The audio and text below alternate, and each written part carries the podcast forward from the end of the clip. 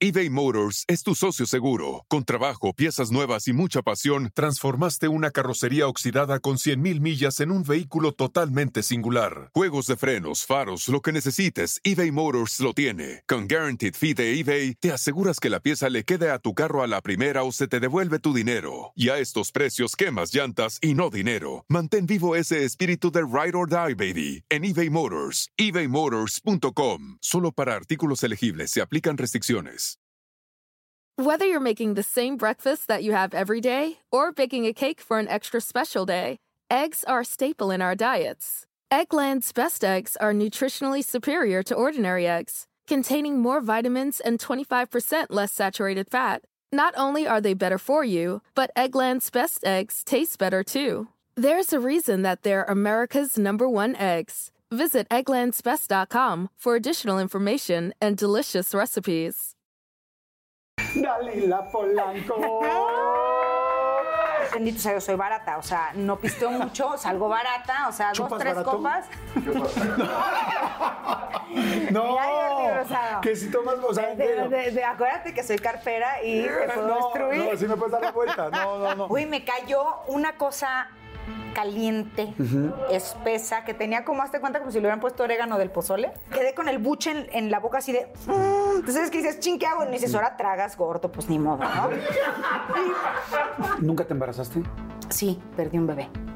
Fue difícil porque siento que, digo, en su momento yo sentía que yo lo había hecho piedrita por mis ideas de que yo no quería ser mamá. Justo estaba viviendo una separación. Ok. Estaba viviendo una separación cuando me entero que estoy embarazada. O sea, el señor Eugenio Derbez es una sombra muy grande. Es una sombra muy, muy grande. Y estar bajo su sombra es maravilloso porque te sientes protegido en unos aspectos, pero también te sientes a la sombra. A este señor se le ocurrió que yo era la más bonita de una fiesta y tuve que ser mucho más inteligente que él para poder salir de esa situación sin ser ni violada, ni madreada, ni, pues, ni muerta, pues.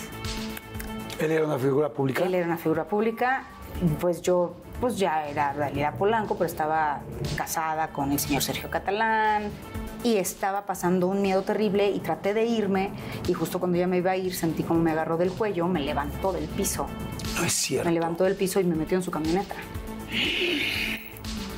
Empecé a seducir al hombre porque tenía miedo. Tenía miedo de mi vida.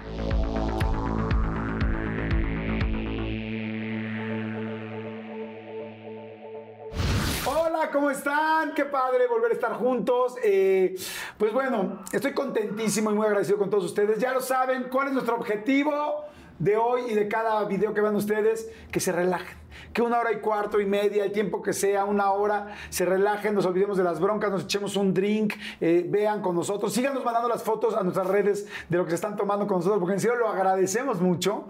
Y, este, y por favor suscríbanse, eso es bien importante porque así cada vez que tenemos material nuevo, bueno, les avisamos y además si ustedes ponen la campanita, pues bueno, se les notifica inmediatamente. Pero bueno, no, bueno, ya saben quién es la entrevistada de hoy. La adoro con todo mi corazón. Con pocas personas he hecho tanta empatía, amistad y quiero tanto en este medio. Siempre te preguntan en este medio, ¿quiénes son tus amigos artistas?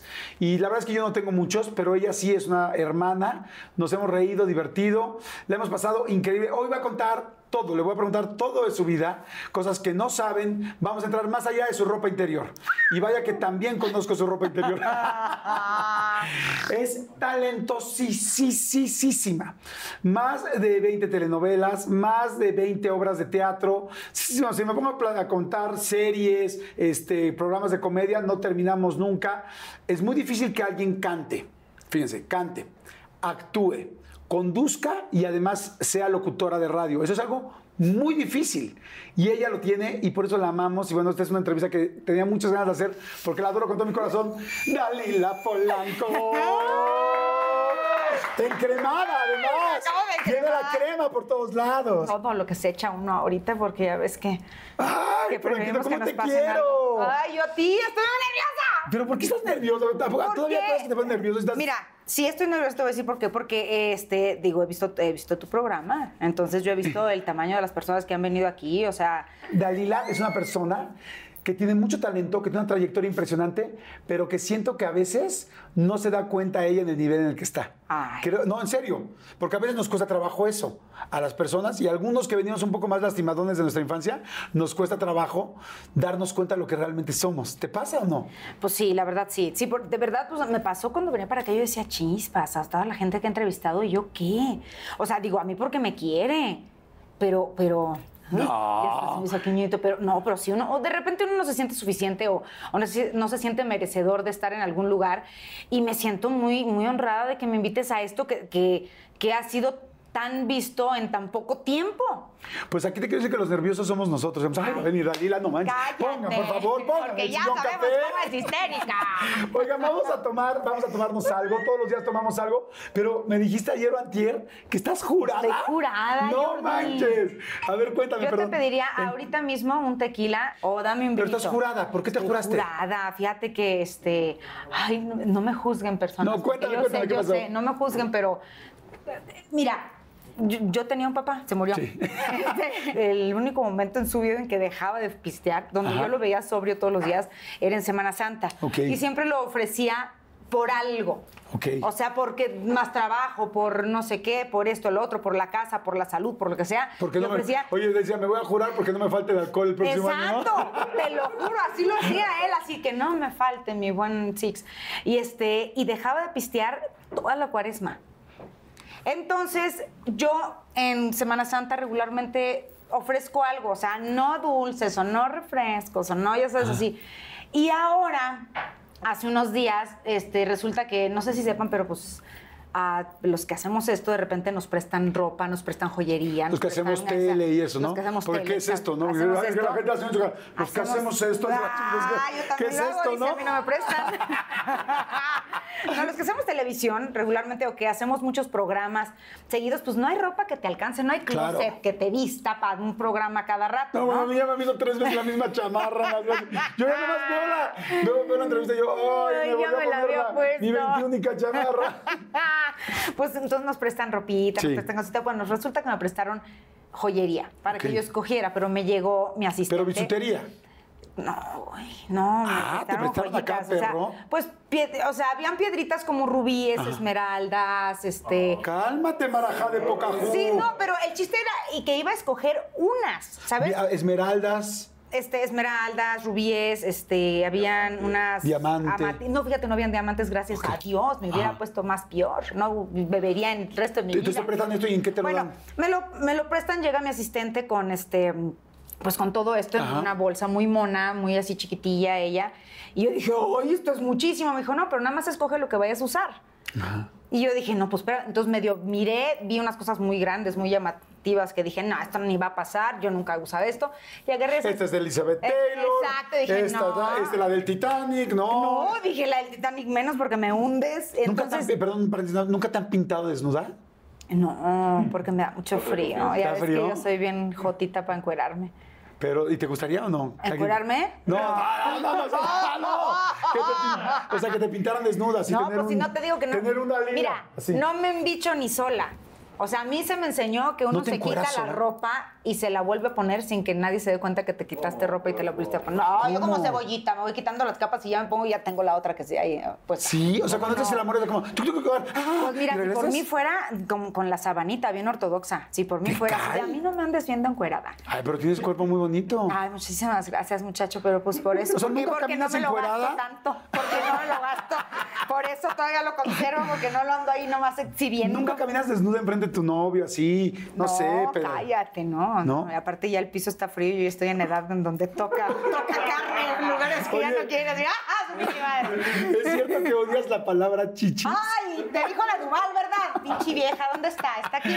¿Odias la palabra La, chichis? me choca, no me ¿Por gusta. Esa y la de la B chica, la grosería. bueno, sí, sí. no, la grosería de la B chica no puedo, no puedo y la, esa no tampoco. ¿Pero por qué chichis? No sé, cállate, no sé, me da ñafi en las mismas. Pero tú tienes muy Que bonitas. no digas así. Ah, Me yo siento odio como perra de rancho. Yo odio cuando dicen chiche. Ay, qué Oscar también. ¿Es peor chiche que sí, chichis? las dos son pichitas. las ¿Por qué dos. cierran los dos? ¿Piensas en tus chichis? cuando- o sea, Ay, no. Para mí son mamas, senos, busto. Ah, bueno, la cosa es que se me perdió, se me perdieron las joyas, pero se me perdieron en mi casa. Yo sabía que yo no las había sacado.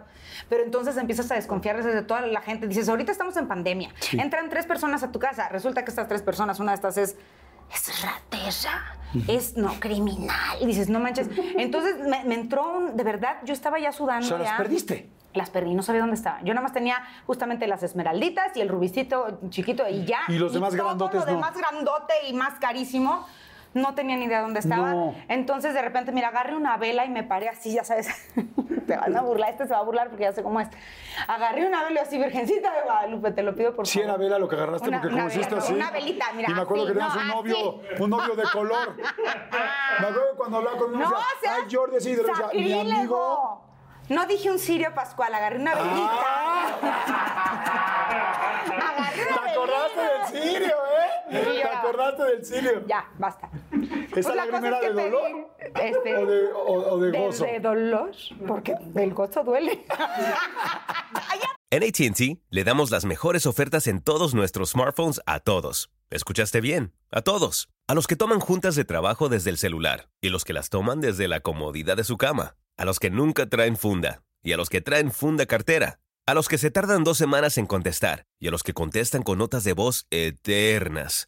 A los influencers y a los que tienen su cuenta privada. A los nuevos clientes y a los existentes. ATT le da sus mejores ofertas en todos sus smartphones a ti y a todos, porque conectar lo cambia todo. Las ofertas varían por dispositivo, sujeto a términos y restricciones. Visita att.com o una tienda para más detalles.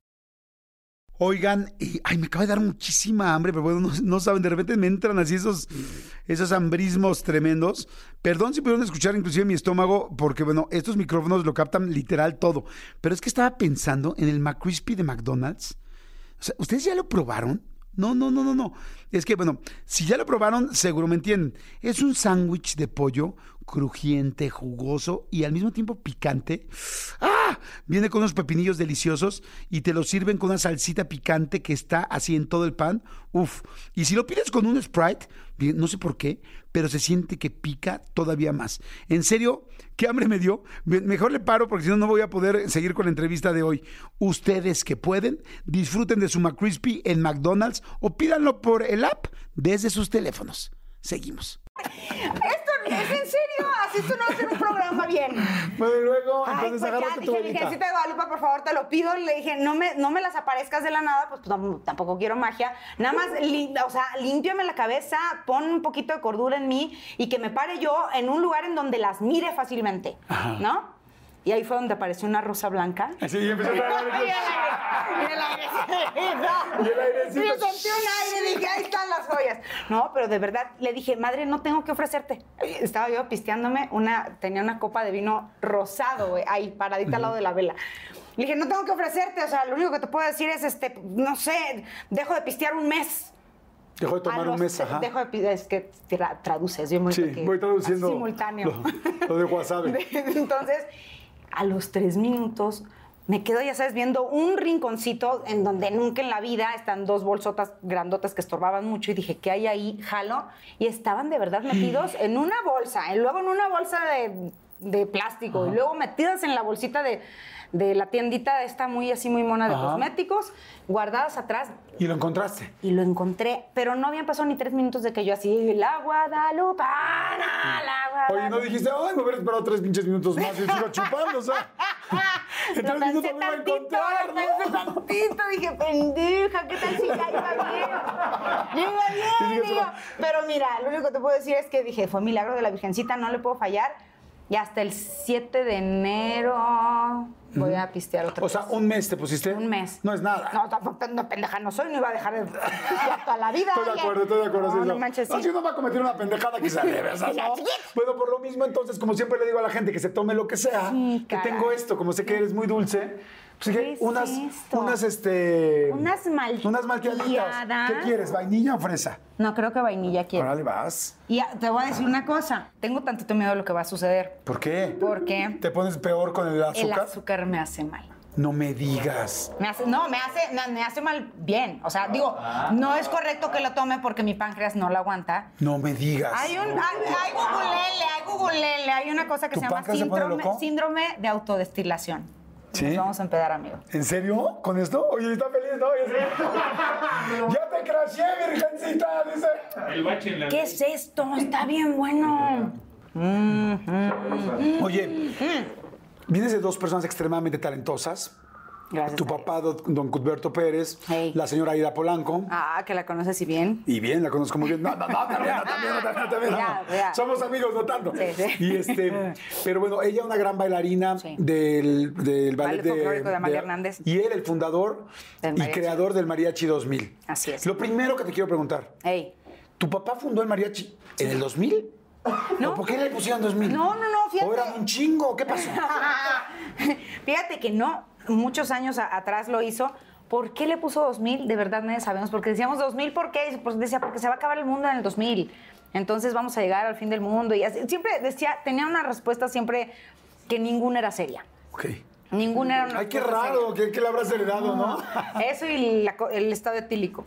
No, tú nunca has tenido un problema con el alcohol. No, gracias a Dios, pero me- mira, ahora que estoy jurada, me estoy dando cuenta de lo alcohólica que soy. ¿Ah, sí? Pues sí, porque dices, Diosito de mi vida, o sea, no es posible que te estás comiendo unos frijoles y no tienes un tequila.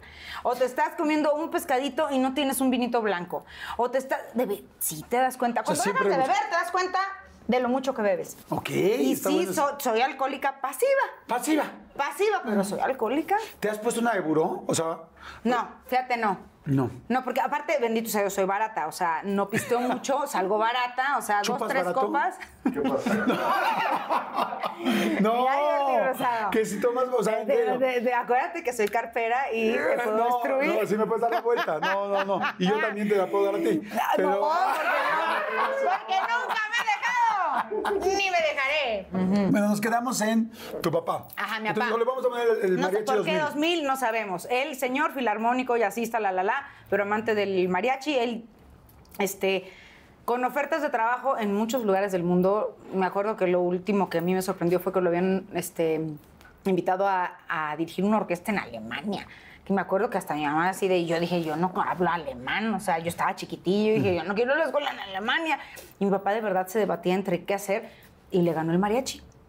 O sea, de verdad, la música vernácula le hacía Le muy feliz, muy feliz. No, bueno, y además quiero decirles, o sea, imagínense nada más de qué mariachi estamos hablando, del mariachi 2000 de don Cuthberto Pérez, de que hicieron los arreglos de la Viquina, de que hicieron los mejores, pues era el mariachi de Luis Miguel, o sea, pues el, artista más famoso Si tienes del menos de 20 país, años, googlealo, mijo, porque de verdad, tan, tan, esto de la generación Z ya no sabe de qué estamos hablando. del país, o sea, imagínate, el artista más famoso del país más cercano al mariachi, Sí. con él pudiendo contratar a quien sea, contrató al mejor, Sí. que el mariachi 2000, bueno, que sigue siendo. Y, ese- y tu mamá, bailarina de Amalia Hernández, nada más, ¿no? Sí, o sea, tenía se mucho México, ellos. mucho. Se conocieron en el Ballet Folclórico de México de Amalia Hernández justamente porque mi papá era el director musical, mi mamá era primera bailarina. Una vez este, estaban de gira en San Diego, mi mamá necesitaba a alguien que la llevara a Tijuana y no las dejaban salir solas a las bailarinas. Decía, si vas, vas con... O sea, en bola, no los dejaban salir solos.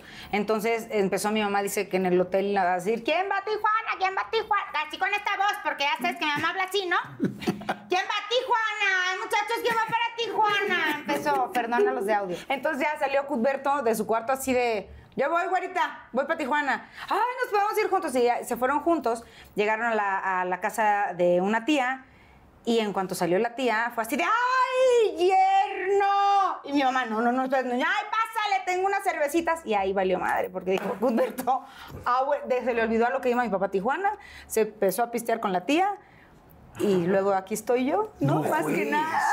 O sea, de las cervezas dijeron aquí De somos la y cerveza, pues más bien el Cuthberto dijo de aquí soy. Si la familia sí. pistea, a mi mamá no le importaba. Dijo, vámonos. y aquí estoy. ¿De chiquita vives en un rancho de tu abuelo? ¿O estuviste viviendo un poco? Pues, Mira, muy en, muy en pueblo, muy en pueblo, o sea, en Guasave, Sinaloa, estuve, este, pero muy chiquita, muy pocos años. O sea, a los cuatro años, diez meses yo ya estaba aquí en México. O sea, yo nada más fueron mis primeros cuatro años de vida.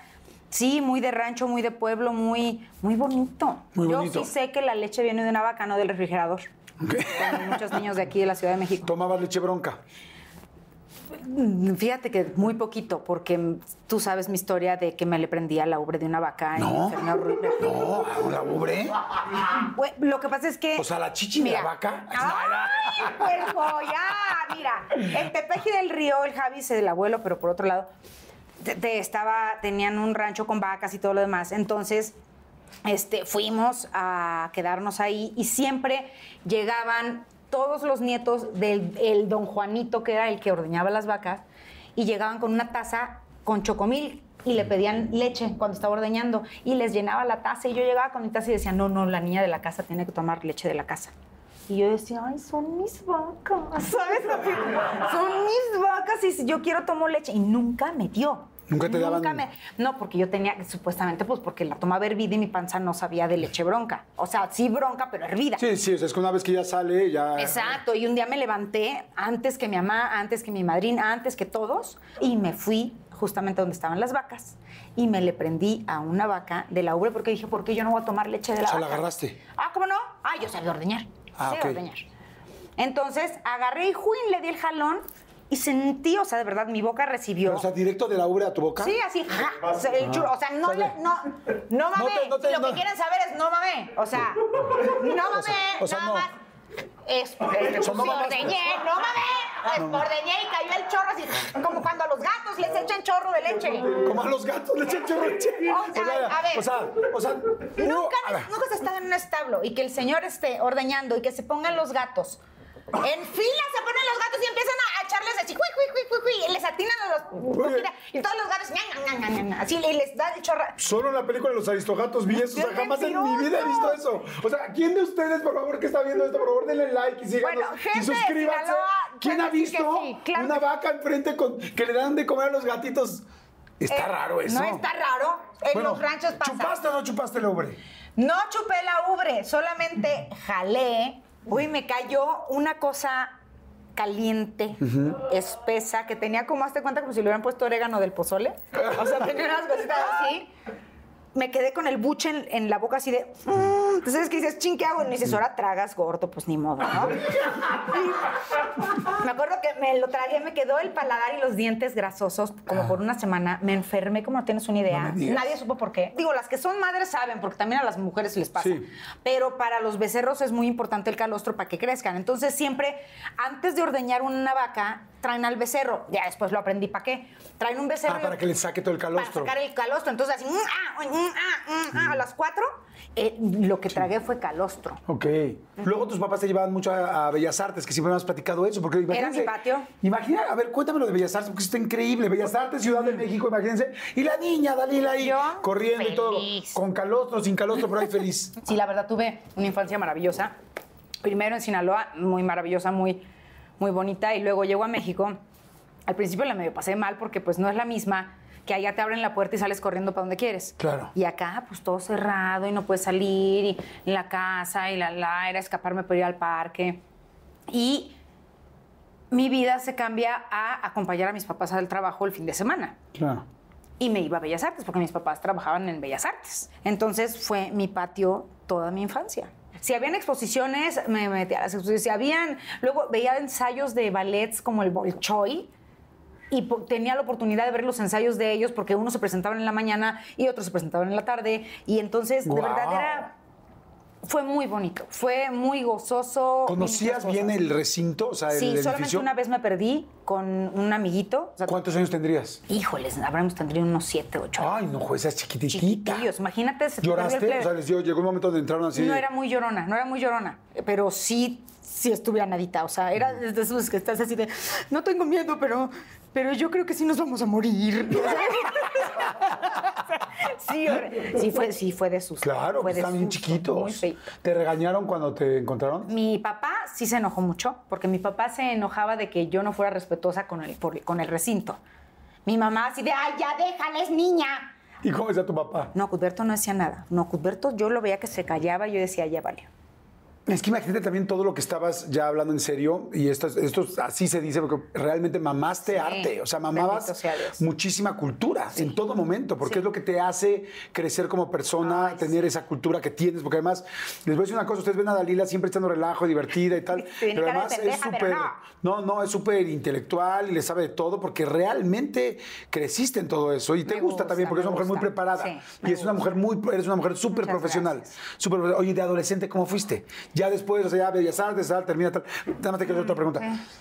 ¿Me estás fichando? No, no te estoy fichando. ¿Por qué? Salud, pues ya. No, pero O sea, es que como ya vi cómo estoy me hablando. fichen, saben que yo odio que me Mira, fichen. empiezo yo a escuchar mis decibeles y cuando ya empiezo a hablar más agudo y a dar de gritos, entonces donde digo, ya tengo que bajarle el- a las Están buenísimas, ¿no? Está bien háganse buena. una, háganse una, háganse una malteada en su casa. ¡Ah, no, no, no, no! ¡Se me atoró! ¡Casi escupo, muchachos! Ay, Nunca junten esto en un programa, por favor. Nunca junten esas palabras. El háganse una, el se me atoró y, y el, casi ca- escupo. y el casi escupo, muchachos. No, chuladas, no. Oye, bueno, entonces, ¿cómo eras adolescente? Es que era compadre. Y bueno, hasta ahorita, digo, tú sabes que somos compadres. Sí, pero sí, soy muy compadre, pero muy en varón, porque no era ni suavecita, ni jotita, ni, ni, ni lloraba, ni no, no rajaba. No rajaba, qué sí, bonito. Sí, y las niñas son de, ay, es que mi, mi, mi, mi, mi. Y yo no, Siempre te has llevado mejor con hombres, ¿no? siempre. Sí, Sí. pues fui yo y luego no sé cuántos años pasaron hasta que llegó la primera nieta después de mí. Y eran puros hombres. Sí, y tú eres ruda. En Sí. general eres, eres ruda. Yo me acuerdo desde que nos conocimos, ella traía una camionetota que yo así la veía, yo así como que mi cochecito así de órale, y estaba. ¡ah! Y Entraba en cuatro por narcotraficante, cuatro, y se lo aventaba a todo el mundo. Y cuando te enojas, te enojas. Yo te he visto enojada. Soy iracunda, sí, tengo mi problema. ¿Cómo te enojas? A ver, platica- platícanos cómo. Ay, es, lo que pasa es que, mira, yo tengo, siento que tengo muy buen humor. Me, me enojo muy rápido, soy como cerillito, pero también se me baja muy rápido. Lo único malo es que cuando uno está enojado, porque el que se enoja pierde. Entonces yo sí pierdo, pero pierdo y entonces hablo mal, digo cosas feas, soy muy hiriente. Este, antes madreaba, o sea, madreaba de pegaba en las paredes hasta que ya mis manitas no. Sí, no, hasta que ya no lo aguantaron. ¿Cómo reaccionas al otro día? Digamos que se pelearon, se No, no es al otro día, es a las horas, o sea, de verdad, soy de así y ofrezco disculpas si, si tengo que ofrecerlas, si no, no. ¿Nunca te ha tocado un hombre? ¿Agresivamente? Una vez un, un hombre me dio una cachetada y sentí su fuerza y fue así como de, pero fue, estábamos en, en la escuela. Y dije, esto lo va a saber la gente. Y me, y me- me iba a alcanzar y salí vuelta madre y así de, me acaba de dar una cachetada. Y sí, porque yo digo, es así, ahí sí no Claro. voy a, o sea, no es que yo no sea rajona, pero tampoco me voy a estar Ah, no, dejando. no, pero una cosa es no ser rajona y no ser tonto, o sea. claro. Así, y una vez también sentí la fuerza de un hombre que me quiso someter de alguna manera. Estaba muy borracho. Estaba muy borracho y fue una experiencia también terrible porque te- ahí te das cuenta de donde dices, si quiere matarme, me mata. Así de fácil. Fue una experiencia muy fea que no se la deseo a nadie y tuve que ser mucho más inteligente que él para poder salir de esa situación sin ser ni violada, ni madreada, ni, pues, ni muerta, pues. A este señor se le ocurrió que yo era la más bonita de una fiesta y mi marido, yo estaba casada, mi marido no estaba en México porque yo vivía en Miami, yo estaba aquí en México. El señor, según yo, era casado, pero también tenía fama de ser muy agresivo y fue una cosa de verdad que no se la deseo a nadie. Porque ¿En esa misma noche? Sí, o sea, sí, sí, o sea, fue- en esa misma noche él se le ocurrió de que qué bonita es esta, ahora me caes bien, ahora estoy pisteando y ahora te vienes conmigo. Y fue una cosa muy fuerte, porque aparte viví el miedo de estar en un lugar en donde había prensa. ¿Él era una figura pública? Él era una figura pública, pues yo pues ya era Dalila Polanco, pero estaba casada con el señor Sergio Catalán. Sí, ya eras conocida. O sea, era, fue una cosa muy fuerte porque te das cuenta de los miedos tan irracionales y cómo haces tonterías o callas nada más por hacerle caso a tus miedos. Entonces, este... Pero te sacó del salón principal. sí, caray. No, sí, o sea, Sí, mira... porque no estabas enfrente de la gente. No, estábamos, estaba la- era la presentación de una novela. Era la presentación de una novela, había prensa, había medios, habían compañeros actores y actrices, eh, los directores, los productores, está, y, y yo estaba viviendo una escena terrible en mi pequeño mundo, en la mesa en la que yo estaba. Y estaba pasando un miedo terrible y traté de irme y justo cuando ya me iba a ir sentí como me agarró del cuello, me levantó del piso. No es cierto. Me levantó del piso y me metió en su camioneta. Sí, no, o sea, sí fue de susto. Bendito sea Dios, no pasó. Sí hubo moretes y maltrato porque finalmente hubo violencia física a la hora de intentar lo que quería, pero no sucedió. Digo, primero, qué bueno, gracias a Dios. ¿Cómo te liberaste del coche? O sea, ¿cómo te Este, sales del coche? eh, bueno, yo venía con una amiga. Mi amiga estaba muy bebida, muy, muy bebida. Y veníamos en su camioneta. Entonces, cuando me mete este hombre a su camioneta, le dije, le dije, espérame tantito. Le digo, soy responsable de ella. Soy responsable de ella. Le digo, "Ve- ve- o sea, entonces empecé yo a bajar la, la guardia porque de estar así, no, no, ya sabes, así que, que no se dé cuenta nadie. Yo dije, no, este ya, ya, ya lo trae en la cabeza. Dije, ya soy su presa y sí es más fuerte que yo, mucho más grande que yo, porque yo mido metro y medio y el hombre es un gigante. Y, este, y le dije, soy responsable de ella, por favor. Le digo, déjame yo manejar su camioneta, te sigo a donde tú me digas. Y le dijo, no. Y le dijo al chofer. Y el chofer, mira, bajó la mirada, sumiso, se dio cuenta de todo, bajó la mirada, sumiso, y le dijo, tú te vas, la conduces la camioneta de la señora, te traes a la señora y nos vamos juntos. Y él se puso a manejar. Y se agarró los, este, los seguros Seguros. y este de camionetón, ya sabes, de esos camionetones blindados de los que y bueno, yo muerta del susto, salimos de este lugar, agarramos insurgentes. Tú no sabes cómo iba manejando aparte. Yo dije, pues que nos muramos aquí. Yo pre- prefería, yo dije, que nos estrellemos a que me haga algo. Y hubo un momento en que le empecé a decir, ¿sabes qué? Estás muy tomado, ¿por qué no hacemos mejor que maneje tu chofer? Yo manejo la camioneta, dime dónde te sigo. Y lo empecé a tocar. Lo empecé a tocar así de, dime dónde te sigo. Sí, Dime, sí, así de, dime dónde te sigo. Ya sabes, yo en- por dentro me estaba muriendo del miedo. Pero dije, te, te lo juro que yo pensaba en el demonio de Tasmania y Box Bunny cuando le tocaba música para que se apaciguara. Entonces dije, yo tengo que tocarle música, le tengo que tocar algo que le guste. Y le empecé a ver, toco, toco, yo, a donde tú quieras vamos. Y empecé a seducirlo. Con un asco, empecé a seducir al hombre porque tenía miedo. Tenía miedo de mi vida. Claro. Y entonces se empezó, se orilló, se orilló y dijo, si te me pierdes, te voy a encontrar. Y yo te voy a seguir a donde tú me digas. Ve que, qué tan borracho venía el hombre que se bajó y empezó a hacer pipí en insurgentes en su camioneta. Gracias. Empezó a hacer pipí en insurgentes en su camioneta mi amiga venía en el, amarrada en el, asiento de, copiloto, ya dormida, así. ¿Sabes? Así. La vi y dije, "Ta, está inconsciente.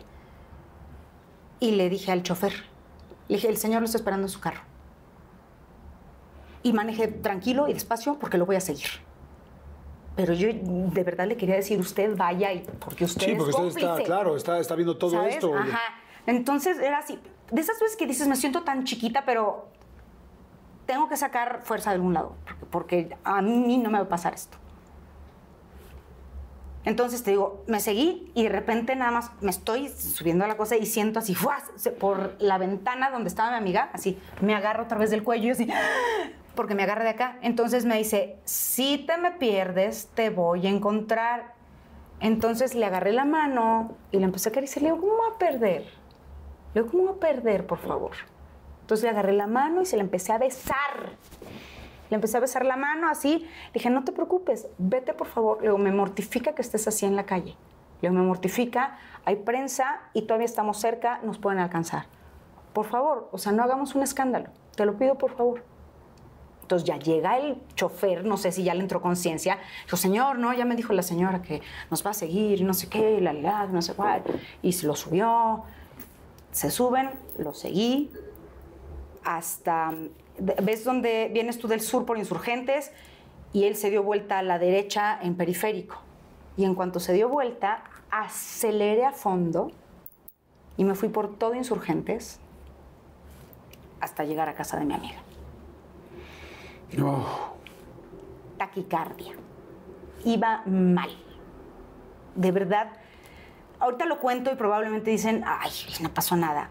Para no, mí pero- fue, fue dos horas de mi vida, porque fueron desde el momento en el que dices, madres, este hombre, este hombre ya me agarró y de repente se sienta en tu mesa y, y una, otra y otra y otra. Y antes de que me subiera a la camioneta, todavía me agarró otra vez del cuello, antes de que me subiera a la camioneta de, de mi amiga, y me agarró del cuello y así me puso sobre, pero de verdad que me levantaba, me levantaba, o sea, como si yo no pesara nada, y así, pa, de espaldas en el cofre de la camioneta de mi amiga, que, nunca reaccionó. Y este, me rompió el vestido, me acuerdo que se me bajó el vestido, se me salieron las lolas. Este, y me tapé y le dije, no, no, no me hagas esto en la calle, por favor. Le dije, vamos a donde quieras, pero aquí, ¿es en serio? Le digo, o sea, nos va a ver una pol- la policía, nos van a llevar a la cárcel, esto no está bien. Y fue por eso que me dejó subirme a la camioneta.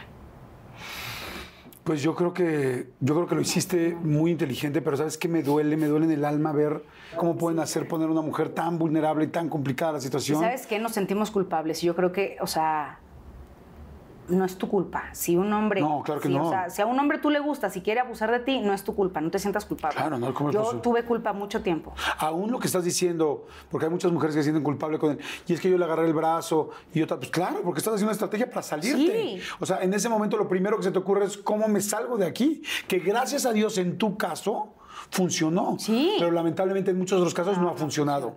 Y ahí es donde tenemos que trabajar ahorita fuertísimo con todo el asunto en contra de todo este movimiento machista tan duro y además de este acoso tan fuerte que muchos hombres hacen con las mujeres y de estos feminicidios. Digo, por algo está sucediendo esto en todo el mundo. Salud, gracias a Dios que estás bien, gracias a Ay, Dios que no te sí. pasó nada. Gracias por la confianza. Pinche Muchas, muchas gracias por la confianza. Yo también te quiero mucho y me, y me da mucho gusto que estés bien. Que eso es lo que No, más... sí. que, que eso es Digo lo que te lo puedo contar. Claro, Porque que igual puedes contar. Bueno, salud y hacemos un refil y seguimos platicando. Cuéntame cuando te casaste, porque mucha gente no sabe que estuviste casada con Sergio Estuve Catalán. casada, efectivamente, el señor Sergio Catalán. Diez años de mi vida estuve con el señor y de verdad lo único que puedo decir es que han sido los 10 años más divertidos de mi vida. Se la O sea, increíble. Era lo máximo, o sea, era lo máximo el señor. Nos divertíamos, reíamos, cantábamos, compartíamos todo bien, o sea, no teníamos bronca. Fue una gran, gran, gran relación. Evidentemente, cuando alguien pregunta siempre de una relación, ¿no? O si a mí mismo me preguntaban qué ha pasado en mis relaciones con ¿y qué pasó? A veces digo, yo mismo no te podría explicar. O sea, Sí, se o sea, estas son sí. tantas complicaciones las que tiene una pareja que a veces uno no sabe. Te- podrás tener algunos datos, pero son, es un rompecabezas muy grande. Este, Sí. ¿Así fue en este caso? Sí, claro, o sea, porque incluso cuando nos está, cuando estábamos firmando, estábamos en el juzgado firmando para separarnos. O sea, yo así lloraba él con ojo así, no sé, a ver, ¿de- ¿sí se quieren separar? Sí, ya estamos seguros, ya, ¿dónde está? Le vamos a firmar. Y salimos abrazados de ahí y me dijo, soy un pendejo. Le dije, sí, sí, eres un pendejo, ay, te quiero mucho, yo también. O sea, O sea, les dolía mucho separarse. de verdad fuimos una gran mancuerna. Fuimos una gran mancuerna hasta que dejamos de hacerlo. Porque pasa. O sea, de repente te gusta mucho comer barbacoa. Hay un día en el que no quieres volver a comer barbacoa en tu vida. Nos separamos, murió mi papá y nadie estuvo más a mi lado que él. Teníamos apenas, o sea, mi papá fue el único que yo le había dicho, papá, creo que me voy a divorciar de, de Sergio. Y mi papá, ya sabes, como buen ranchero, ¿qué te hizo? Lo voy a matar, le voy a dar un tiro. No, yo, pues, no, todo bien, nos vamos a separar.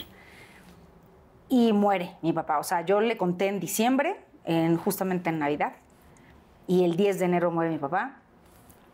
Y el que está a mi lado todo el tiempo es el señor Sergio Catalán.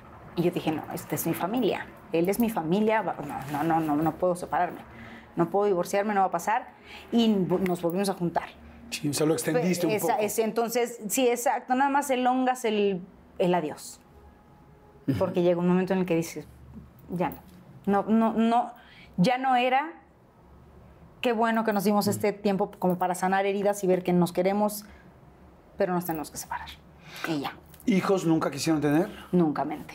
¿Tú desde chiquita querías o no querías tener hijos? Fíjate que yo cuando era chiquita, chiquita, que tenía a mi noviecito en Sinaloa, este, porque sí, me vine a vivir a México muy chiquita, pero yo habían tres días de puente y yo ya estaba en, en Guasave.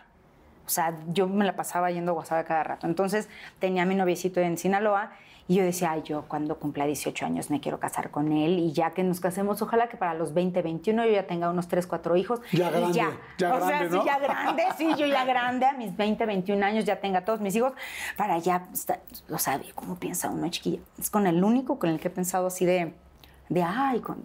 Después de ahí dijiste, yo no quiero ser mamá o sí. No, ya no. Nunca, o sea, yo dije, la verdad Pero no es ya mío. no significa antes sí. No, O sea, no- antes sí era nada más mi pensamiento de ojalá y ya tenga mis cuatro hijos. Ah, pero de chiquita. Pe- Pero de chiquita. Pero ya adulto nunca En que adulto nunca, o sea, nunca he tenido esa cosa del reloj biológico.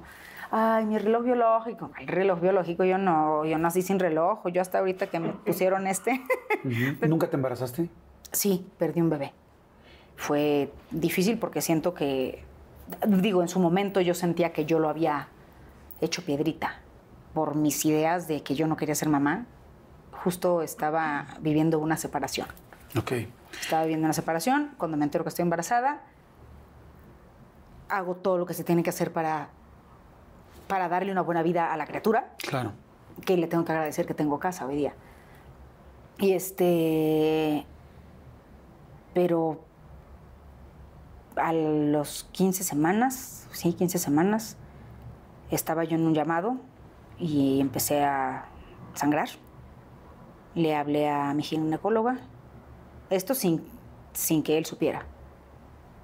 Él nunca supo. No. Este. Bueno, la cosa es que le hablo a mi ginecóloga, me dice, toma de tales pastillas, tú sabes lo que es tener un llamado. O sea, Sí, son horas tantito, ahorita voy por mis pastillas, ahorita voy. Me dieron creo que las nueve más o menos y le hablé otra vez a mi ginecóloga y le dije, ¿sabes qué? Estoy saliendo a trabajar. Me dice, ¿te tomaste las pastillas? No, estoy saliendo, luego voy a buscar una farmacia y le digo, mañana te voy a ver. Me dice, no, vienes ahorita. Y llegué con ella y me hizo un este, ultrasonido de los de por afuera. Habló al hospital, a la, a la mujer que me había hecho, a la doctora que me había hecho el primer ultrasonido, porque cuando me entero que estoy embarazada fue así de... "Mm", Porque dije, y ahora estoy sola. Y yo me enteré, o sea, el palito que vas, haces pipí, ja, ja, ja, me entró un ataque de risa, decían, esto no es real, esto no puede ser, o sea, ahorita no, ¿cómo va a ser? No, no, o sea, no. Sí, en el momento que estaban Ajá. juntos no, y ahora sí. Pero cuando este, voy y me hacen el ultrasonido, lo primero que veo es el tuc, tuc, tuc del corazón y ahí fue de, madres, estoy embarazada, ¿qué necesito? Pero de verdad fue así que necesito, necesito este, cambiarme de casa, necesito adaptar un cuarto, necesito este, un cosito. Empecé a, todo lo que necesitan las mamás, así a buscar, o sea, empecé a resolver vida. A resolver vida. Porque tú eres de resolver. Ajá, porque sí, dije, dije, ok, esto va a pasar, pues va a pasar y voy a hacer, y voy solita. Y voy solita, entonces dije, en la madre, pues hacer lo que se tenga que hacer. Y te digo, 15 semanas después, me pasa esto, me mandan con la misma doctora, este, mi hermano Héctor Sandarti me acompañó. Le hablé por- porque él, aparte, él él me dijo, pues lo tenemos. Dice, pues lo tenemos. Porque él siempre había querido ser papá. Y me dijo, me dijo, lo tenemos. Dice, va a tener un tío que lo va a amar, que lo va a cuidar. Y este, entonces él fue de las pocas personas que supo. Ludvika Paleta también supo. y este, pues me pasa esto, le hablo al Pepino, que es Héctor. Le hablo y le digo, y le digo, este, hubo un problema. Le voy ahorita mismo al hospital. Me dice, ¿dónde estás? Le digo, estoy, voy manejando, vengo en la camioneta. ¿Me acompañas? Me dice, ¿vienen tú? Yo vengo, estoy bien, no tengo bronca, voy, paso por ti. Y yo no sabía, empecé a tener unos cólicos, decía yo, unos cólicos. Y este. Y, unos dolores horribles. Yo venía manejando y sentía que se me cerraron los ojos y decía, no cierres los ojos, te vas a morir, te vas a matar. Vienes en, en el periférico manejando. Y yo decía, Dios mío, mi vida. Llegué por Pepino, se sube Pepino, nos vamos al hospital Y me dice, ¿cómo estás? Le digo, estoy bien, nada más me siento... Ay, otra vez. Me dice, ¿qué tienes? Le digo, ¿qué tienes? Le digo, ay, no sé, ya me dio como tres, cuatro veces. Y le digo, y no puedo ni hablar. No puedo ni hablar. Me dice, yo manejo. No, digo, no, ya vamos. Y llegamos, este, todavía estuvimos esperando, pues haciendo antesala ahí un ratote. Y cuando nos recibe la doctora, dice, ay, qué bonita ella, porque es primerista, así se ponen, se ponen mal, no sé qué. Ay, ya sabes, así como, dice, no, no se pone mal. Dice, ella ha tenido, este, porque cuando estaba, estábamos, ah, cuando ella me puso todo el numerito y que ya me iban así, me estaba yo acostando y me tuve que incorporar del dolor que sentí. Y dice, ay, así se ponen las primerizas. Y le dice él, dice, no, yo la conozco y nunca se pone así. Dice, si le acaban de dar, ahorita mientras estuvimos aquí este, sentados esperándola, le dio siete veces. Y cuando veníamos manejando, le dio dos veces y ella dice que le había dado tres veces. O sea, Pepino venía así hasta contándolo. Ya, es que así se ponen, porque las primerizas así se ponen, no sé qué. Ella toda dulce, amable, pues finalmente, como queriendo tranquilizarnos. Me acuerdo que pues meten el aparato este que te meten y lo primero que dije yo fue, ¿y el corazón? Porque fue cuando yo me enteré, fue cuando metieron el aparato, lo primero que oí fue el tutun, tutun, tutun, tutun, tutun. Lo vuelven a meter y ya no oigo nada. Y le dije, ¿y el corazón? ¿Y el corazón? Y esa mujer dulce y amable fue así de, no se puede, no se puede ir de aquí. O sea, se convirtió en un gendarme. Fue así de, no se puede ir de aquí, está este, teniendo contracciones. Está... Y perdió. O sea, fue así que a mí no me la cuentan porque luego dicen, es que tú nunca has tenido. Sí, sí, tuve. Nomás que no lo tengo aquí. Claro. Pues te agradezco mucho, te agradezco mucho. Y sabes qué? que yo creo que la vida es muy inteligente. Yo no creo, yo en lo personal no creo que haya sido si pensé, si no pensé, tal. Creo que la vida acomoda las cosas como las tiene que acomodar. O sea, eh, yo creo que, pues bueno, en su momento tuviste la noticia, la recibiste. Qué lindo es haber tenido un amigo como Sandarti al lado, tan lindo, decirte aquí estoy contigo. Y este, que le, le mando un gran saludo. Y, este, y, y bueno, pues no fue la vida sabe por qué. Sí. Yo, yo que te conozco, eres una mujer muy libre, eres una mujer que le encanta viajar, que le encanta comer, que le encanta trabajar, que le encanta las amistades. De hecho, me encanta ¿no? beber y ahorita no Me puedo. encanta beber. ¡Salud! Y este, y, y hoy haces eso y lo haces bien a muchísima más gente. Entonces, y como lo habías dicho, nunca fui tampoco, no tenías tampoco ese sentido no, materno tan desarrollado. Sí, pero La sí también, lo que, como dije hace rato, tampoco es tu culpa. Digo, por si eres una mujer que, que tiene una pérdida de esta manera, o, de verdad, porque luego se sienten Claro. culpables. Ten- tengo amigas que han tenido pérdidas como esta y, y se sienten sumamente culpables. Yo me sentí muy culpable. Yo salí de ahí, me fui di- directo con mi terapeuta porque dije, hice a mi bebé piedrita. Porque yo no quería, Mm. porque nunca he querido. Entonces, lo hice piedrita. La naturaleza, creo yo que, aunque nos duela, es muy sabia. Sí, es sabia. ¿Estás de acuerdo?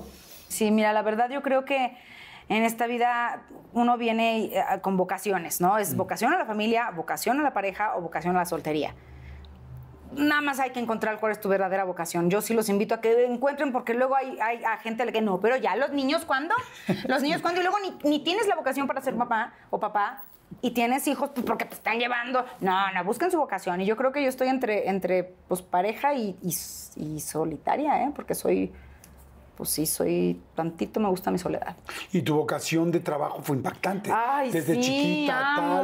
tal. Todo el rollo, el asunto de que, una vez me contaste que, que cuando entras a Televisa te dijeron el 24 de diciembre y que pasaron una terrible Navidad, ¿o cómo fue? Sí, fue terrible cuando me dijeron que es que yo hice el casting a- para entrar al CEA a escondidas de mi papá y de mi mamá. Que es la escuela de Televisa.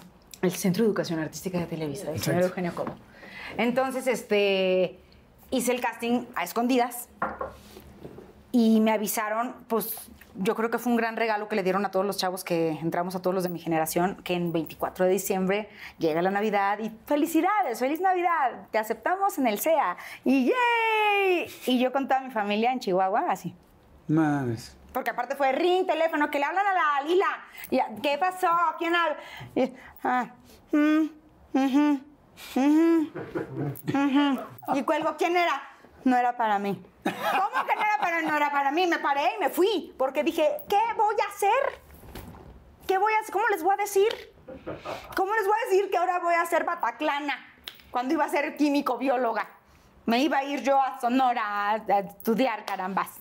No, no puede ser, pues no, fíjate, no, aquí estoy contigo platicándote. Sí.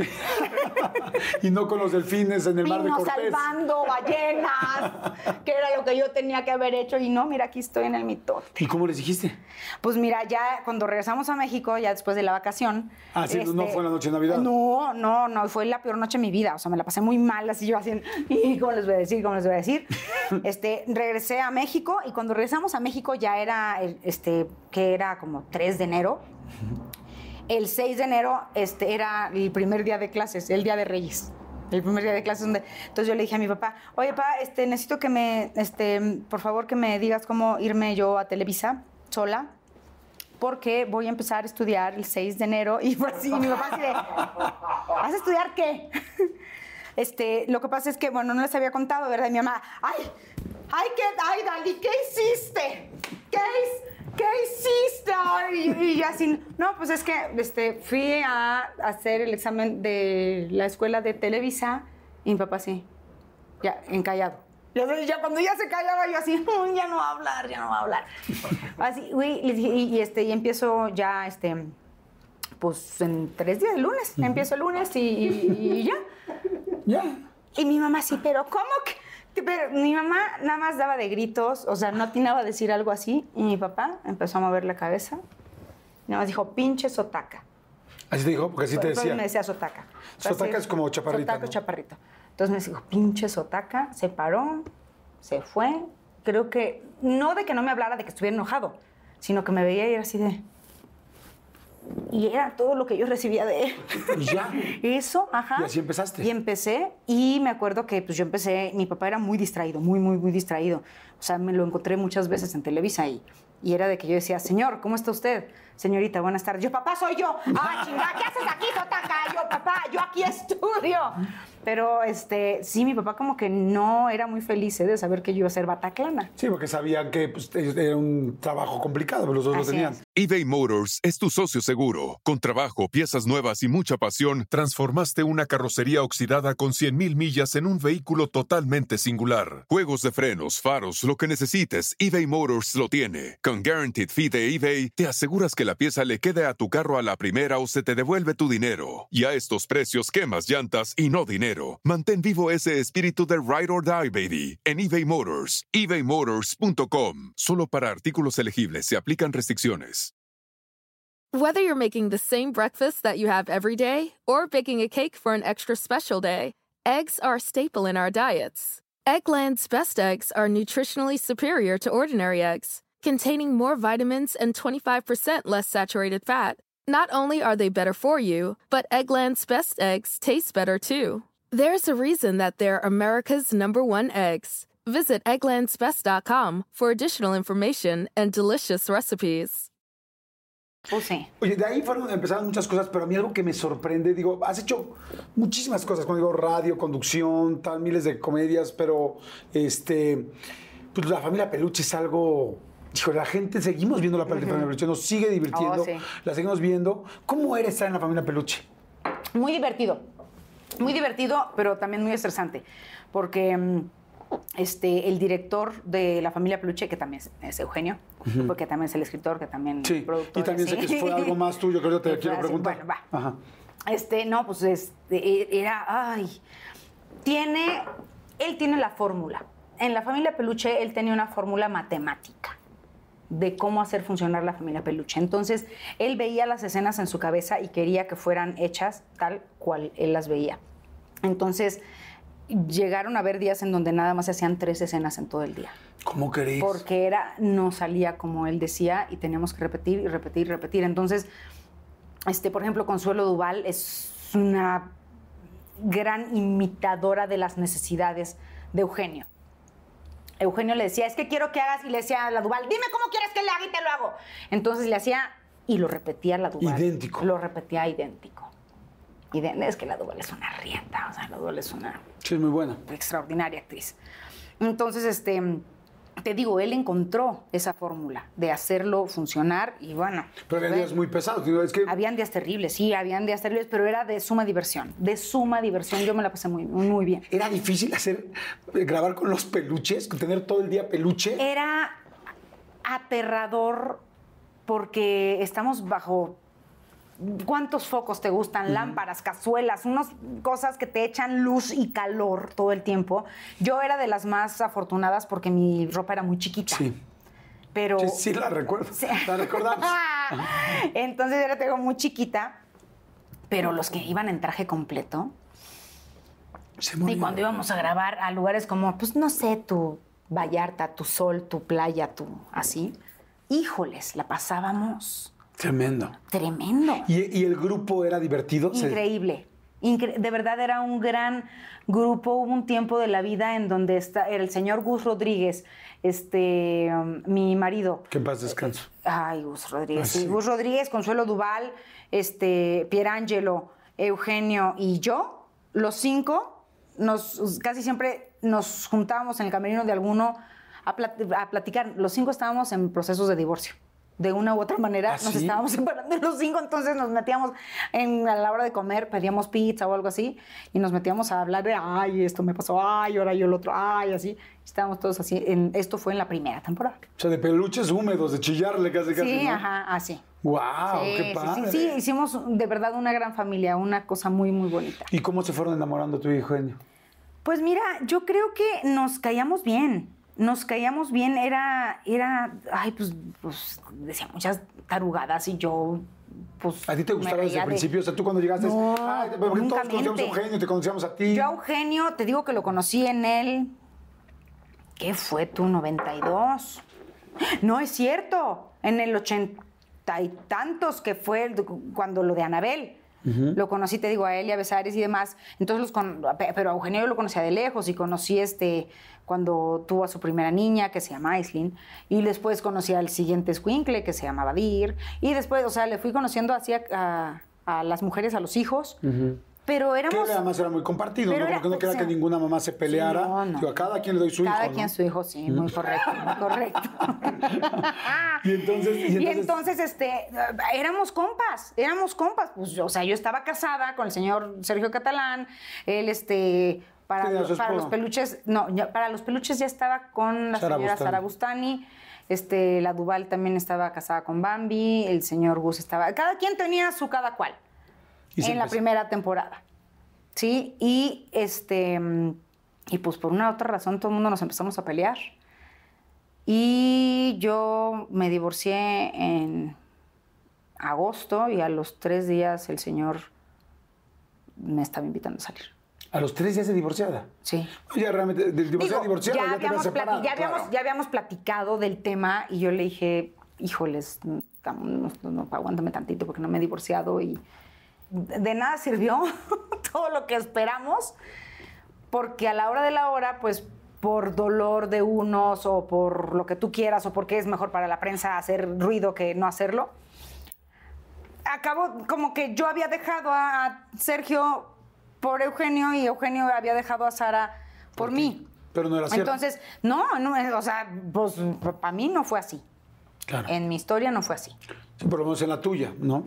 y pues sí. este, y Eugenio, pues bueno, tendría que preguntarle Ahora, en algún momento. hoy día te puedo decir que ya no puedo meter la mano en el fuego. Porque después de cómo me fue a mí, ¿qué tal si no? O sea, yo no, yo no podría, yo no puedo decir cómo fue. O sea, yo les cuento lo mío nomás. Claro. No me quiero imaginar lo linda de la... Yo conozco a Eugenio y lo adoro con todo mi corazón. Te conozco a ti, bueno, pues eres mi hermana.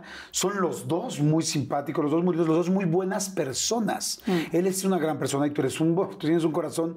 Todavía más... Tiene un corazón más grande que la sonrisa, para que ubiquen. O sea, los dos son muy buenas gentes. Mm. Y este... ¿Cómo era la relación?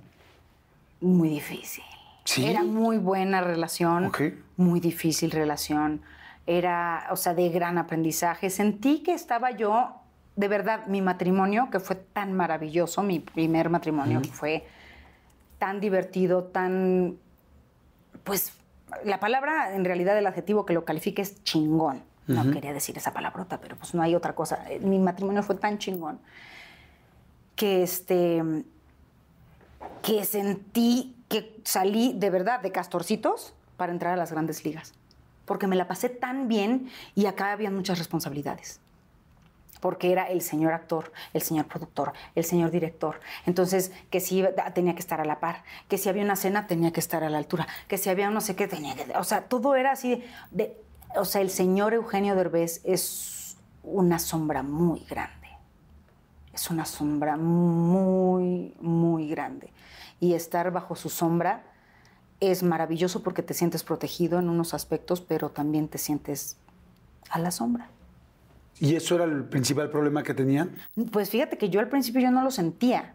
O sea, nuestros problemas, nuestros problemas eran de verdad, me sentía yo como en una escuelita de aprendizaje porque sentía que era su asistente ejecutiva bilingüe, pero su secretaria, pero el ama de llaves, pero este, su novia, pero su amante, pero su actriz, pero su cómplice, pero su... O sea, sentía como que tenía muchísimas obligaciones. Probablemente en el momento en el que yo estuve con él, por alguna mm, manera, nunca lo vi feliz al 100. Ok. Entonces, Dios quiera que hoy sea feliz al 100. De verdad es lo único que le deseo, que sea feliz al 100, porque yo conocí a un señor que era exitoso, maravilloso, todo el mundo quería estar con él, trabajar con él, y llegaba a su casa, o sea, de verdad era farolito de la calle y oscuridad de su casa. Oye, ¿y vivieron cuánto tiempo juntos? Fueron como, creo que fueron como cinco años juntos, pero viviendo juntos habrán sido que tres, cuatro. Y te tocaron. fue muy rápido. Fue y te tocaron los niños. Ay, sí. Cuéntame. Que eso fue muy. Mira, su familia fue una cosa muy maravillosa. Porque me, me tocó la adolescencia de tres criaturas que eran completamente diferentes, pero a la vez eran iguales a él, pero iguales a mí, clones. Y era, era muy divertido. O sea, te recibieron muy bien, no, no hubo... Muy bien, muy bien, me divertía mucho y con su hermana me llevaba muy bien y con su sobrina me llevaba muy bien. O sea, de verdad, con la familia de Eugenio yo me llevé increíble. O sea, de verdad, muy, muy bien. Aislinn era confidente, amiga, me la pasaba muy bien. Yo escuché el otro día cómo te habló.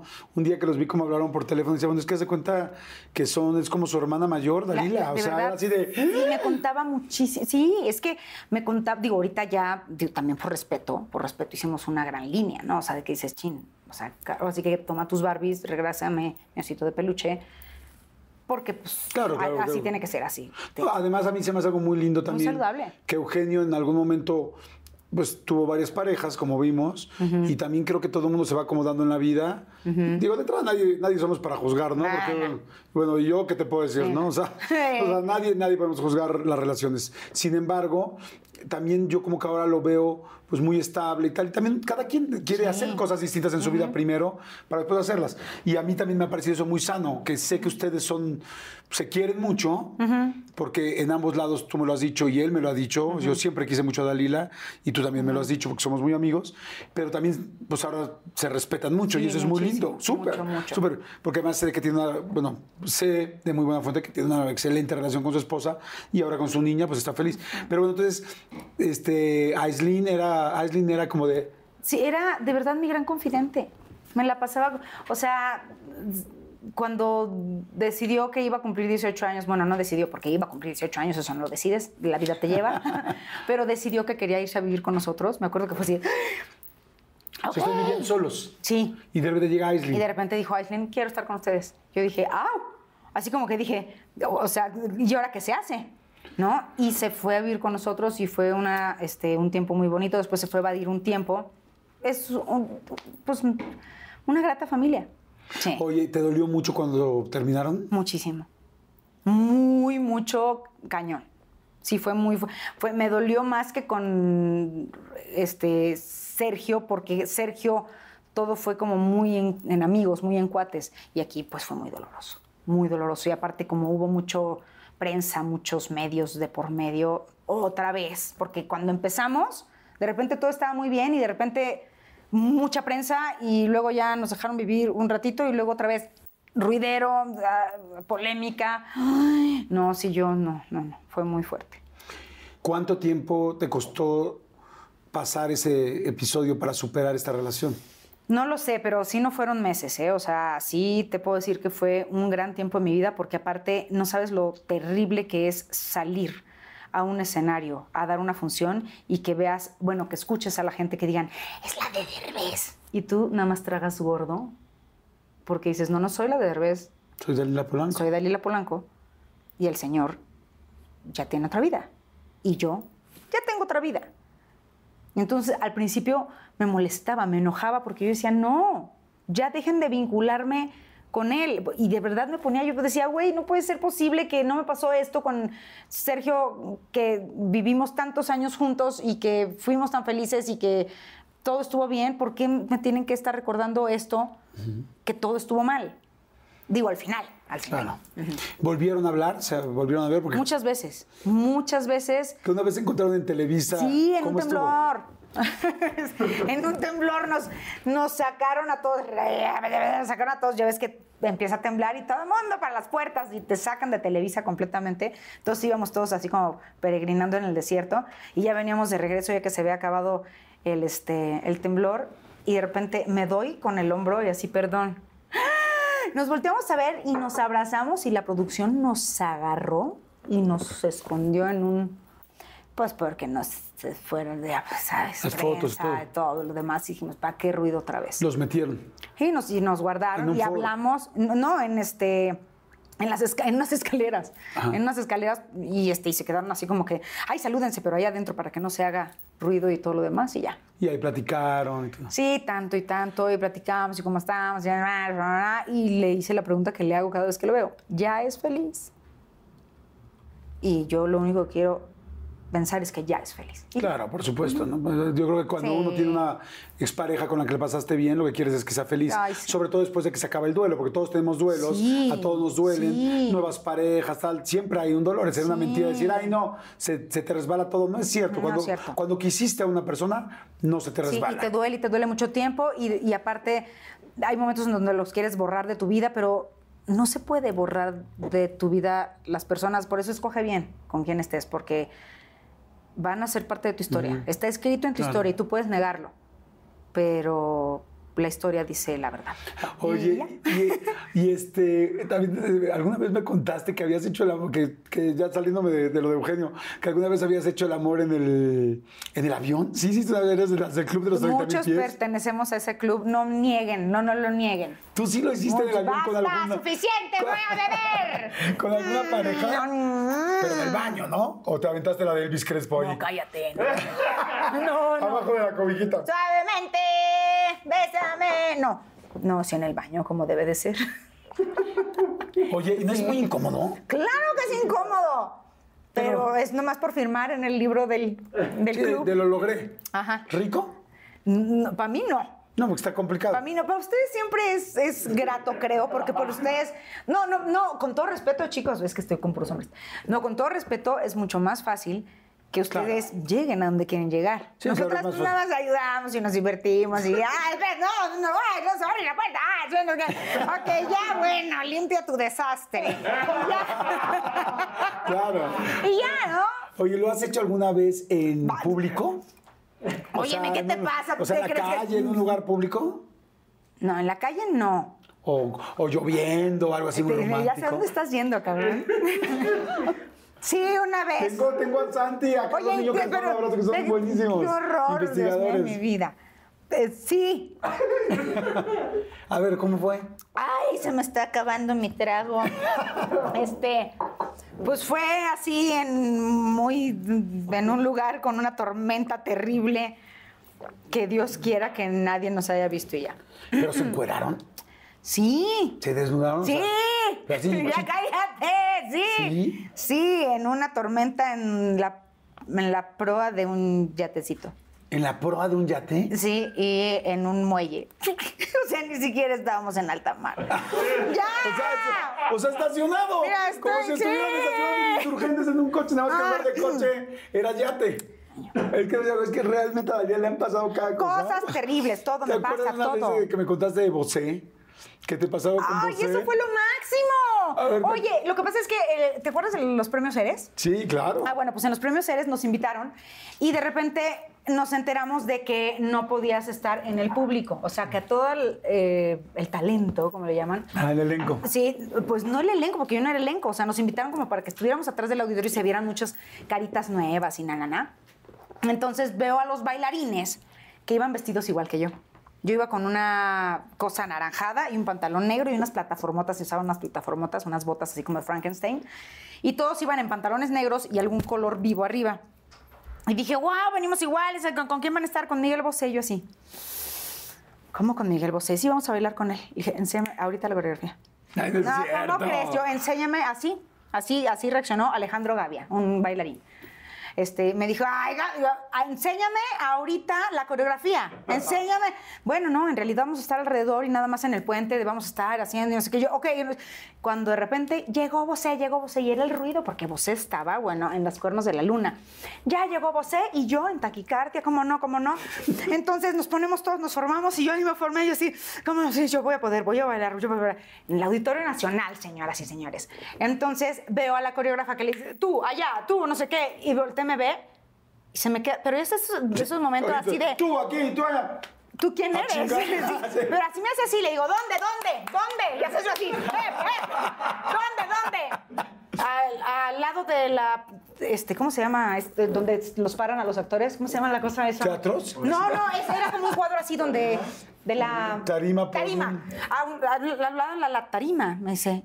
Pero así con, así como, tú, no ¿Quién te- ajá. Y salí corriendo, vuelta madre a la tarima, me paré, empezamos espalda, así, no sé qué. Yo me vas diciéndome, y Alejandro Gavia, nos van a, nos van a correr, nos van, nos van a llevar a la cárcel. Y yo, tú cállate, cállate. Iba entrando Bosé y sepa, yo estaba aquí, En el en esta esquina. la salamandra. Sí, y se paró aquí. Y yo acá. ¿Y sabes qué es lo peor? Que yo fui la que más salía cuadro. ¡No! Porque yo estaba aquí. Y yo en. ja, ja, mm, ¿Cómo no? ¿Cómo no? Seré tu amante bandido, bandido. No, no, no. Era la felicidad pura. Y yo así. No lo podía dejar de ver. Baile con vos. Oye, qué padres historias, qué cosas tan chistosas.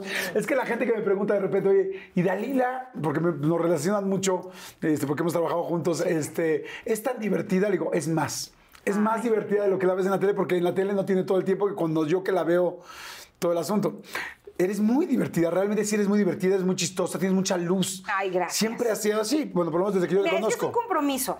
Es un compromiso de verdad estar de buenas. Claro. Es un compromiso que te tienes que plantear en la vida. Pero también me acuerdo de momentos eh, que hemos platicado muy complicados. Afortunadamente tu mami está ahí. Quiero decirles que Dalila, que evidentemente ya no lo va a decir, pero es una gran, gran, gran hija. Una gran hija. De esas hijas que, pues, que muchos papás desearían tener. Que siempre se ha estado pendiente de su madre, siempre ha estado pendiente de su hermano, siempre ha estado pendiente de su familia. Pocas carreras conozco con tanto trabajo tan constante. Dalila siempre tiene un sí, siempre tiene un profesionalismo de preparar, de trabajar. Vean la cantidad de cosas, la cantidad de novelas, la cantidad de sitcoms. O sea, la llaman para todos lados, lo que ves que no se puede clonar, por- porque es muy difícil encontrar una persona tan talentosa como tú, Ay, eh, tan profesional. Entonces, a mí me encanta que cada vez que ves tú una foto como esta, eh, siempre estás eh, diciendo, es que, es que él era el mejor, es que él era jazzista, le gustaba el jazz, y es que era un gran músico, y es que revisaba cada uno de sus músicos y tenía el mejor mariachi, y porque le gustaba, porque tuvo ofertas en todos lados para irse, y él siempre se quedó aquí, bueno, se quedó en Bellas Artes, ¿no? Tampoco es como que se haya quedado... En no, esquina. Y a tu mamá, que la adoro, y que es una, que, que fue una bailarina Sí, pues, número uno, sí. de- no solo de este país, sino este, este ballet era famoso en el todo el mundo. mundo, sí. O sea, al final tuviste tú dos personas como padres famosas en el mundo por su talento, por su trabajo, por su constancia, que tú evidentemente heredaste, aprendiste y como decíamos desde el principio, y mamaste de ellos. Sí. Pero hay algo que es muy cañón. O sea, siempre que te oigo hablar de sus logros, siempre me quedo pensando en algo que nunca te había dicho y digo, creo que Dalila no se da cuenta que el mayor logro de sus papás es ella. O sea, ves simplemente el trabajo, la cantidad, la gente que te quiere, lo que has hecho. Con el respeto que me merecen la carrera de ambos, tu carrera es una carrera muy especial y es una carrera creada entre los tres, entre el talento, entre el talento de Cuthberto, entre, eh, entre el talento de Aida y entre el propio talento tú, que tú le diste un empuje impresionante y por eso quise empezar a hacer entrevista diciéndote, hay veces que uno no se da cuenta todo lo que vale. Y cuando me dijiste tú, yo, ¿en serio me van a entrevistar? Claro, yo te admiro desde el día uno que te conocí y cada vez te admiro más. Y, y- y- y agradezco a tus padres, le mando un gran beso a Aida, que la quiero con todo mi corazón, y a tu papi, que no tuve la fortuna de conocerlo, pero que sé que de alguna manera, energéticamente, de alguna manera, sabe y siente lo que, estamos, lo que está pasando en este momento. Ay, Felicidades y por todo el trabajo que tienes tú atrás, porque, porque los genes están ahí, eh, pero ya hacerlos crecer y escalarlos, esa es otra cosa muy distinta y esa es ya tu parte. Así es que felicidades, Ay, corazón. te quiero. Te quiero mucho y, y siéntete muy, muy, muy, muy orgullosa del nivel de artista que eres, pero todavía aún más del nivel de ser humano que eres. Ay. Que ese todavía es más profesional y con más tablas. Gracias por estar aquí. tanto, amigo, de verdad, muchísimas gracias por esta invitación. Estaba aterrada. Estaba aterrada porque dicen que hay que cuidarse de los enemigos, pero de los amigos más, porque los amigos saben todas tus verdades y, y tú te sabes muchas verdades mías y, y tenía miedo porque sabes que también si me, me preguntas derecho, pues te contesto derecho y, y me cuidaste, me, me abrazaste y, y te quiero en mi vida siempre. Ah, yo también. Te, te adoro con todo mi corazón. Siempre. Ay, qué rico abrazo, qué ricos son los abrazos. sí, me acordaba yo de esto. Sí, no hay que dejarlos nunca. Te adoro. Oigan, gracias, muchas gracias por tanta gente que ve. No saben lo feliz que estoy viendo los comentarios en la noche. Este, suscríbanse, suscríbanse y sigan mandando comentarios. Y tú vas a leer los comentarios de la gente, es, a será. que va a ser muy lindo. Gracias, gracias, gracias, gracias. Este, suscríbanse, es lo más importante ahorita. Si les gustó, suscríbanse. Nos vemos la siguiente semana. Gracias, corazón.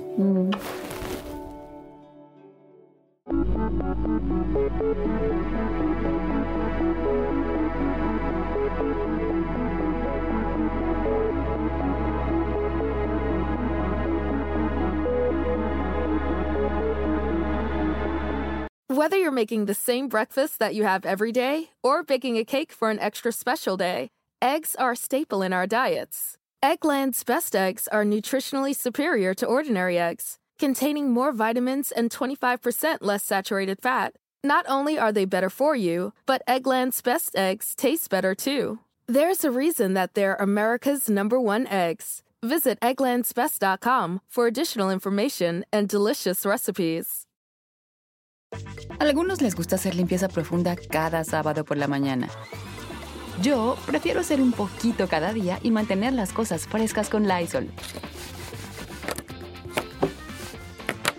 Las toallitas desinfectantes de Lysol hacen súper conveniente limpiar superficies como controles remotos, tabletas, celulares y más, eliminando el 99.9% de virus y bacterias. No solo limpies, limpia con Lysol.